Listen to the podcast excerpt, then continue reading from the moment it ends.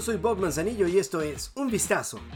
El cubano Jordan Álvarez conectó un jonrón con dos outs en la novena entrada y los Astros de Houston superaron el lunes 7 a 6 a los Reales de Kansas City para encadenar su séptimo triunfo. Comandados por Kylie Tucker y Álvarez, los Astros, líderes de la división oeste de la Liga Americana, borraron un déficit de 5 carreras para conseguir su decimoquinto triunfo en sus últimos 18 encuentros.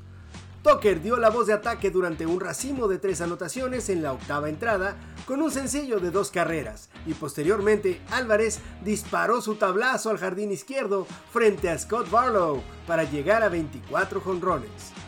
Rain Stanek lanzó una novena entrada sin recibir anotación para quedarse con el triunfo.